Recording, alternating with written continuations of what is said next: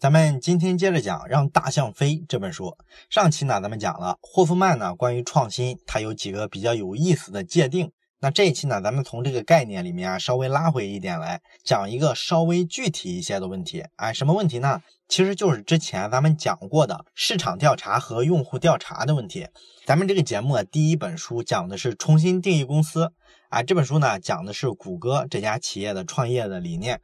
那谷歌的意思呢，是他们觉得呢，你作为一个创业企业，你要做一个什么样的产品，你不应该去问用户。他们笃信的呢是亨利福特的那句名言，就是说，在汽车发明之前呢，你去问用户，你到底需要一个什么样的交通工具，那么他们一定会告诉你，我需要一辆跑得很快的马车。所以呢，重新定义公司的意思是呢，你不要去问用户需要啥，因为没什么用。这事儿应该是靠你的专业能力，靠你的洞察力，你自个儿去搞定。但是听了节目之后呢，好多朋友啊，后来也留言，他们说呢，你不是讲过一本精益创业的书吗？那那本书里讲的这个创业理念是另一个维度，哎，讲的是要小步快跑，就是说呢，你要做出一个比较简陋、比较粗糙的产品来之后，马上扔到市场上，看一下用户的反应，然后呢，还要跟用户聊一下要怎么改进这个产品。你看，之前重新定义公司那本书里讲的是不要做市场调查，不要做用户调查。那这本精益创业里面怎么又要讲要随时了解用户的反应，了解用户的意见？你这前后不是矛盾吗？哎，很多朋友呢都有这个困惑，然后私信都跟我聊过这个问题。其实有这个思辨和反思是一件好事儿，至少呢证明你听的是比较认真的，你是在比较认真的思考这件事儿的前因后果。其实呢这个问题啊，首先说来第一点呢，就是咱们讲的很多商业类的畅销书，哎，你会发现呢这里面观念不一样，甚至有矛盾、有冲突的时候，其实是经常有的。为什么会有这种观念方法上的冲突和矛盾呢？这个是非常正常的，因为商业世界嘛，它本身来说啊，不同的商业流派，它对于创业的基本的理念呀、价值观、方法论，通常啊都是有不同的认识的。在商业世界里是没有一个放之四海而皆准的一套打法。而且呢，你做的行业不同，你的企业所处的阶段不同，那么你用的打法呢，可能也是完全不同的。所以呢，有矛盾有冲突，其实是非常正常的一件事嘛。那么除了这一点之外呢，咱们回到刚才讲的那个矛盾点，就是讲用户调查到底该不该做这个问题呢？霍夫曼在《让大象飞》这本书里啊，有一个非常详细的回答。那霍夫曼的看法是，大部分时候啊，我们觉得产生了这种矛盾。有人说要问用户，有人说不要问用户。其实真正的问题并不是你问或者不问，真正的问题是你有没有问出正确的问题。也就是说呢，这个话题的关键在于你提问的方式对不对。那么咱们知道，创业的本质啊，其实是一个非常市场化的行为。那你需要了解这个市场上是不是有一个客观存在的需求。那你脑子里首先会有一个想法，哎，我想去做这个事儿，我想去做那个事儿。完了之后，你真正要把这事儿付诸行动的时候，有一个非常大的困难，就是你需要去了解一下市场上是不是真的有这个需求。所以呢，这时候你一般会去接触用户，了解用户的一些想法，这个肯定是不会错的。那之所以说会出现比较尴尬的情况，你问了用户之后，用户给不出一个有价值的方向，这其实是因为你不会提问，你提问了一个错的问题。那如果你问了一个错误的问题，你得到用户给你的答案呢？对于创业的公司来说，不仅是没有帮助的，反而是有害的。所以说啊，亨利福特提出说，你不要去问用户他们到底需要啥，自己去发明出一个更好的产品丢给他就完了，就是这个原理。那霍夫曼呢，在书里也举了一个例子，他举的就是川崎的例子。川崎就是日本造摩托车的那个品牌，玩摩托车的应该很熟悉。这个例子是说的啥呢？说的是有一段时间啊，川崎呢，他们这家公司啊，就打算哎推出一款新型的水上摩托，然后这个摩托呢，要在原有产品的基础上做一些改进。但是这个摩托艇到底要往什么方向去改呢？他们就去问他们的用户，哎，说你们到底想要啥？想怎么改进这个产品？然后呢，就有用户说，那我想骑这个摩托艇的时候啊，这两边啊脚踩的这个区域啊，你给我扩大一下，这样呢，骑兴奋了之后，我就可以站起来啊。原先那个太窄了，我站起来不稳当啊，我不太敢站起来。那川崎公司呢，就采纳了这个用户的这个想法，他就真的把这个摩托艇啊，照着这个方向去改了。那改完之后什么结果呢？结果呢，就是这个产品啊非常不成功啊，一面试就算失败了。那你说这是为啥呢？其实道理很简单，因为他们没有提出正确的问题。那什么叫没有提出正确的问题呢？就是说，你问这个用户啊，你想要什么的时候，那用户呢，通常只能描述一下他们知道的东西，能想到的解决方案啊，这一类的东西是他们能说出来的。他们不太可能去想象一件完全不同的产品。这就是为啥亨利·福特说，你去问用户他们要啥，他们一定会告诉你，我需要的是一辆跑得很快的马车。他们绝对想不到有一个叫汽车的东西。所以呢，你这么问用户肯定是不行的。那霍夫曼认为呢，究竟什么东西能问用户，什么东西不能问用户呢？你不要去问用户说你想要什么结果，而是要问他什么呢？问他想要达到一个什么样的效果？哎，你问效果的时候啊，这时候就是一个开放式的回答。你比如说，你问他你骑摩托艇的时候想要一个什么样的体验，什么样的效果，那他可能会告诉你，我想骑的时候啊更舒服一点。你看这个回答就是一个关于效果的。那关于效果的回答，它就有无限的可能性。那你为了更舒适呢，可以说增加他脚底下踩的这块区域的面积，哎，让他站得更稳，这是其中的一个解决方案。那同时呢，你也可以说增加摩托艇的重量，是吧？让这个摩托艇冲浪的时候呢，能够比较稳，这也是一种解决方案，对吧？然后你还可以把座椅呢改得更舒服一点，这个仍然是一种解决方案。所以呢，如果你跟用户谈的是类似这种一个开放性的问题，那么本质来说呢，用户的各种回答其实都是在描述他自己的痛点，然后呢，你针对这个痛点啊，就可以想出很多解决方案。这就衍生出了无限的可能性，而所有这些可能性呢，其实就是你做产品、创业、创新的源泉。但是呢，你要是去问用户说你需要一个什么样的解决方案，那用户能给到你的他想得到的解决方案，那肯定是很少的，是吧？人家又不是专业做产品的，你问人家你需要什么交通工具，那人家只能想到马车，是吧？至于说汽车、飞机、火箭，这是你作为一个专业人士，你应该去研发的东西，你不能把这个责任丢给用户，哎，这是不对的。所以呢，霍夫曼就认为呢，这一类啊，关于是不是要调查的问题啊，其实本身就是个伪问题，不要考虑这个，它不是调不调查的问题，它是一个你应该从什么角度去提问的这么一个问题。而且呢，霍夫曼的这个创业孵化器呢，曾经和一个做服装生意的公司合作过。哎，这个做服装生意的公司呢，曾经就有过一个想法，他们想做一个产品。那这个产品它是怎么设想的呢？就是说呢，如果说作为一个消费者，哎，你去商场逛商场的时候，你不是要买衣服吗？然后你看中了一套衣服之后，你只要把这套衣服啊拿手机拍一个照片，然后呢把照片上传到一个 APP 里，这时候呢你就能得到一个私家的时装设计师的一个建议。哎，他会告诉你啊，这个衣服款式怎么样啊，合不合身啊，是不是符合当下的潮流啊，等等等等。你得到一些专业的意见和反馈之后呢，这时候你再去做决定，要不要买这个衣服。有了专业人士的建议，你就不会犯选择障碍症了嘛？就不会说特别纠结于买哪一件不买哪一件了嘛？那他们想把这个创意做成一个产品，然后呢，这个公司的创始人啊就把这个点子啊跟他的亲朋好友啊全部说了一遍，所有人都表示哎非常喜欢这个点子，非常棒。但是呢，好在说这个公司的创始人啊他非常谨慎，他没有完全相信自己的亲朋好友，他呢又找了一些潜在的用户。然后呢，问了他们一个开放式的问题啊，就说呢，当你去逛商场买衣服的时候，你遇到的最大的问题是什么？然后呢，大伙儿肯定是五花八门嘛，因为每个人都有不同的需求嘛。但是呢，总结下来呢，没有一个人说，哎，我要买一个衣服的时候，我发现这个决定特别难做，我不知道是不是合身，款式是不是好看，没有人说他有这个困惑。所以呢，这时候他们就意识到，之前问亲朋好友的时候，大伙都说好好好，棒棒棒。原因是啥呢？就是因为你问问题的方向不对，你把一个具体的解决方案抛给大家，大家是很可能说这个很不错的。可是呢，你想获得别人真正的看法，尤其是说这个市场上是吧，这么多的用户，他内心深处呢究竟有什么需求？那么这时候你其实需要的是一个开放性的问题，你要给一个解决方案。你只有通过这个开放性的问题啊，才能把各个维度的这种需求啊，整体形成一个印象，对这个需求的理解啊比较立体。而相反，如果说你直接扔给人家一个解决方案，然后去问他，哎，我这个东西好不好？你喜不喜欢？那么这就是一个封闭式的问题了。他基本上只有两种回答：喜欢或者不喜欢。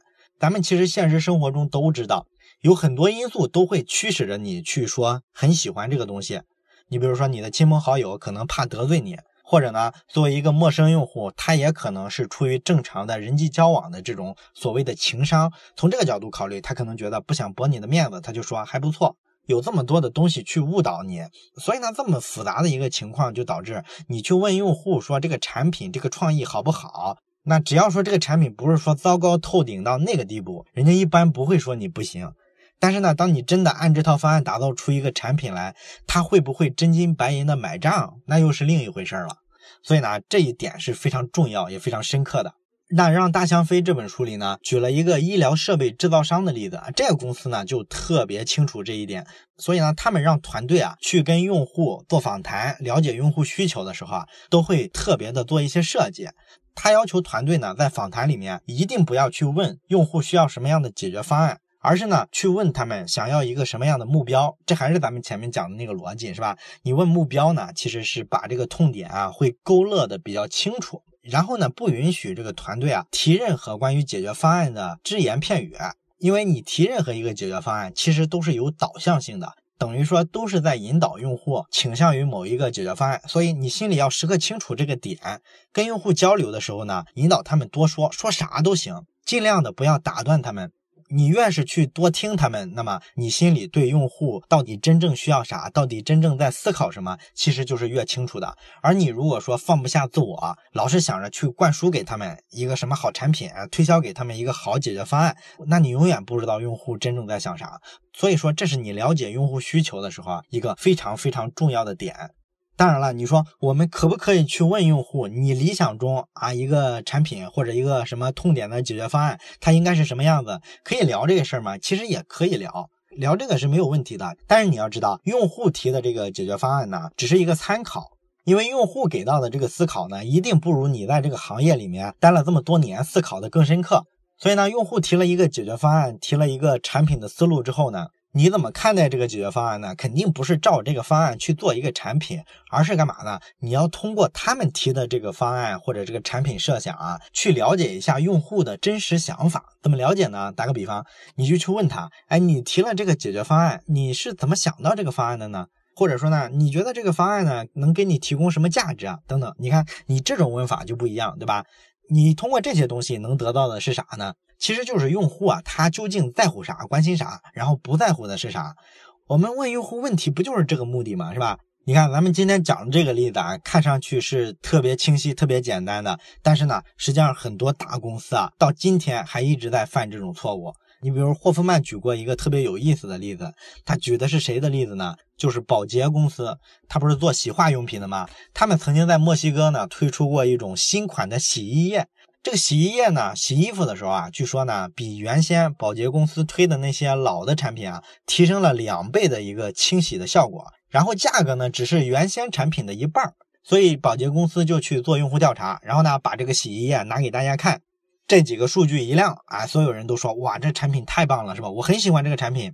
可是呢，这个产品啊，真正说推到市场上之后，他们就发现简直是惨败，根本就没什么人买。你说前期做的这个调查难道有什么错吗？你从哪个维度看，这都是一个好产品，是吧？它怎么可能失败呢？那到最后呢，宝洁公司就做了特别多的调查研究。还跟用户做了很多深入的访谈，然后最终才发现了真正的问题所在。那问题是个啥呢？就是说呢，大部分人啊，其实没有太多的专业知识，所以呢，绝大多数的墨西哥人啊，他对洗衣液呢会有一种错觉。什么错觉呢？就是他们认为啊，这个泡沫的数量越多，哎，就代表清洗的效果越好。所以呢，他用了这个新款的洗衣液之后，发现没什么泡沫。虽然说你广告上打得很清楚啊，比原先的效果好几倍几倍。但是呢，用户在使用过程中啊，他并不买账，因为清洁这个东西它很难量化，它没法准确的感知到你这个清洁效果提升了多少，所以呢，就没有多少人去买这个新产品。那么对市场、对用户的心理啊，有了这些了解之后，然后宝洁公司啊，后续改进了一个产品，然后就把泡沫给它又重新加回去了，这个产品就取得了成功。所以啊，这个例子呢，还是反映了，即便是特别成熟的公司啊，它也在犯这种错误。他也是把一个解决方案扔给用户，问他好不好，这个是种非常糟糕的操作方式，还是要尽量的去用户开放式问题，避免问他们封闭式问题。其实那，讲到这儿，咱们就看出来了，对于创业来说啊，其实特别难的一个点在哪儿呢？就是你并不了解用户需要啥，市场需要啥。每个人，咱们在聊天吹牛的时候，都能说出几个看上去好像是不错的创业的点子，这个貌似谁都能聊几句。可是呢，真正的你要把这个点子做成一个公司，做成一个产品的时候，你就会发现呢，它极其复杂，它就像一个黑箱子一样。你在这个黑箱子里面操作啊，其实是信息严重不对称的。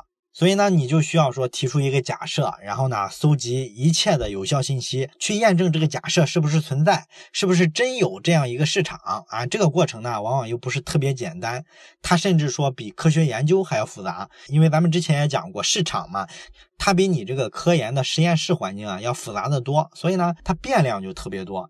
所以说，创业难的地方就难在这儿。当然了，谈到市场嘛，那大家都知道说有用户思维呢是一件非常重要的事儿，因为现在这个商业时代呢完全是买方市场了嘛。你只有说从用户的角度出发，做一个产品，做一个解决方案，那么才会被市场认可。所以呢，在这个时代，用户的口碑、用户的评价就非常的重要了。那咱们前面讲的，你开发一个产品之前要做用户调查，为什么要调查呢？其实就是这个目的。那实际上呢，一个产品啊，不只是说做产品之前了，做了产品做成了之后，跟用户的关系也非常重要。这就是所谓的客户忠诚度啊，或者叫用户粘性啊，这个东西呢就非常重要了。咱们现在经常听人讲口碑营销嘛，就是说用户对他的口碑啊、评价呀，在现在这个互联网传播的时代，因为传的特别快嘛。一定程度上来说，口碑评价能决定一个产品的生死。包括咱们之前也讲过小米嘛，这家公司呢，在前期的时候，它就是不打广告的，它的营销宣传策略就是靠口碑营销的这么一个路子，把这个核心的粉丝群运营起来，哎，给他们参与感，给他们荣誉感，这就形成了一个好口碑。然后呢，这个核心粉丝群啊，就把这个口碑逐渐的外扩出去，口口相传，于是呢，大部分人都会知道这个产品特别好。然后我用过之后呢，我就愿意把它介绍给你，这就是所谓的口碑传播嘛。也就是说呢，在现在这个时代，你愿不愿意把一个产品推荐给别人，是一个非常重要的指标。所以呢，很多公司都会对用户推不推荐自己家的产品这个数据非常重视，以至于呢，像《哈佛商业评论》之类的这种商业杂志啊，经常会有一些半学术类的文章，它里边呢就会做这一类的研究。你比如说有一个文章就把这个客户啊愿意推荐产品的这个程度，哎，做了一个量化，给它数字化了，然后发明出一个概念叫做净推荐值。这个净推荐值是个什么指标呢？它其实就是用来评估客户的忠诚度，哎，这个东西呢这两年还挺流行。那很多财富五百强的企业呢，就不再像原先一样光盯着利润啊、营业额看了，他现在也会把这个净推荐值作为一个非常重要的产品成功与否的考量。这个净推荐值呢，其实就是打一个分数。本质来说呢，就是重视你和用户的关系，哎，这体现了你这个产品啊有没有长久的生命力，推荐值高的才是不错的产品，这是所有人都认可的一件事儿。但是呢，这个地方咱们还必须讲一下另外一层意思，就是说呢，净推荐值啊，说明企业开始重视用户的意见，这个当然是个不错的进步。但是呢，这个指标不算一个特别好的指标，你只能用来参考一下，不能太迷信。为啥呢？因为净推荐值这个指标啊，它把产品和用户的关系啊过于简化了。这个在彭博商业周刊上就曾经发过一篇文章，讨论的就是净推荐值这件事儿。这个净推荐值高了，说明啥呢？说明用户愿意把产品啊推荐给别人。这时候呢，就反映了你对用户的这个服务还是不错的。不然人家干嘛推荐嘛，对吧？但是问题是啊，你对用户的这个服务水平，它的高低跟这个股票市场上这个公司的表现是没有任何关系的。那为什么提股票市场呢？因为咱们知道，企业在股票市场上这个股价的高低啊，往往是跟公司的业绩是挂钩的。也就是说，你挣钱不挣钱，直接体现在股票价格上。但是呢，有人研究却发现呢，真正挣了大钱的公司啊，它的股票价格特别高嘛，很多它的产品的净推荐值是非常低的。也就是说，它的产品啊，被消费者口口相传的这个程度啊，并不是很高。但是呢，它又挣钱很多。哎，你说这是为啥呢？其实也不难，你想想，口碑这件事儿，你想短期搞上去，应该怎么干？很简单，你只要打折多了，你的口碑自然就好啊。那这个谁比较爱干呢？初创小企业比较爱干，因为他们在初创期为了迅速打开市场，往往就会做特别多的推广，尤其是在什么团购网站上，对吧？东西都特别便宜，那就是企业做推广的一个结果呀。那这种打折、这种推广就会带来很高的客户满意度，它就会口口相传，这个产品的净推荐值它就是比较高。但是你从另一个角度来理解这件事儿，你从财务的角度来想一下的话，这件事的本质是啥呢？本质其实是这些小企业，它用了一个特别高的成本、一个代价去买了一个比较高的客户满意度。你想想，本质不就是这样吗？那这些成熟的企业口碑为啥赶不上小企业呢？就是因为你给的折扣不够多呗。也就是说，这块花钱买满意度的成本啊，大企业是没有付出去的，所以说他们口碑才不行。而且小企业这么干也只是一个短期的效果。当你这个折扣啊送完了之后，客户的满意度肯定还会降下去的。那另外一个呢，这个净推荐值这个指标，它还有一个问题，就是一旦一家企业你开始面向大众市场的时候，那么净推荐值啊这时候就失去意义了。你比如说吧，沃尔玛、亚马逊。这两个平台，一个是线下零售的霸主，一个是线上零售的霸主，基本什么都卖。那你会发现呢，这一类什么都卖的平台啊，它的净推荐值就特别低。为啥呢？其实也很简单，你想想啊，人家什么都卖，什么洗发水、牙膏、牙刷、肥皂，是吧？洗衣粉这些东西全都是在这些平台上买的。这些日用品的东西，你觉得它需要用口碑来传播吗？你肯定不需要嘛，对吧？咱们买这一类的产品啊，涉及到日常生活使用的，你通常来说都不太需要别人推荐，所以这一类产品的净推荐值就是特别低的。而净推荐值高的产品主要是啥呢？其实是某一个类别的产品，也就是垂直类别的产品。这一类产品啊，最容易形成口碑传播，因为啥呢？就是因为它垂直，它面向的这个受众面啊非常窄，所以呢，一定程度上来说啊，就比较容易出现这种信息不对称。所以对用户来说呢，我知道这个产品知道的特别少。那一旦说我用过之后呢，我就倾向于说把这个小众的需求告诉你，这是它内在的一个机制嘛，对吧？所以你说这时候净推荐值高能反映出啥来呢？你难道能说亚马逊或者说沃尔玛它的服务不好吗？其实人家服务很好，也挣了很多钱，对不对？所以说呢，过分强调用户的口碑这件事儿，其实并不一定是一好事儿。虽然说用户的意见、评价、口碑非常重要，但是这个地方过犹不及。其实现实生活中呢，咱们好多朋友所在的各行各业啊，好多企业的老板，尤其是传统行业，会受到一些互联网用语的毒害啊，比如说什么口碑营销、什么社会化营销，是吧？这个东西呢，都会让很多传统行业的人认为啊，做一个特别牛的创意策划，想办法呢让他在朋友圈刷屏啊，这就造成一个特别大的社会影响，这就是创造口碑特别好的方式。你比如说前一阵朋友圈转的那个百雀羚的广告，我估计你一定看过吧？那好多企业老板呢就觉得，哎，这个好，这个很有创意，给这个品牌呢创造了很好的用户口碑。然后呢，好多企业就去模仿这个东西。其实呢，这个东西啊，你说它能不能成呢？是非常复杂的。首先来说啊，百雀羚广告那种传播效果啊是非常难复制的，因为很多时候啊，所谓的社会化营销就是要靠运气的。你找的那些营销推手啊，他说帮你推广到什么什么样的位置，经常是存在大量的数据造假，他们没有你想象的那么牛，能不能形成一个特别大范围的刷屏啊？其实很多时候是靠运气的。那再者来说呢，假如说你真做到了像百雀羚的那个广告那样，达到了那样一种传播体量，对你的产品口碑呢，也确实有一些好的影响。但是你要想清楚啊，你的产品究竟适不适合做口碑，其实是两说的。如果你的产品像咱们前面讲的，做的是一个非常大众、面非常广的这么一种服务的话，那么你这时候很可能是不太需要做口碑的。你硬往口碑上靠，其实是一件得不偿失的事儿。好了，这就是咱们今天讲的《让大象飞》这本书的第二期的内容。今天呢，咱们主要是从用户这个维度出发啊，发散着出去谈了一下，究竟怎么样才能从用户这里啊得到有效的信息。来帮助我们呢，对市场需求的这个判断和把握呢更准确、更科学一些。那么下一期呢，我们会讲一下在企业内部，也就是从团队建设呀、组织形式上，怎么才能保证一个企业持续的拥有创新。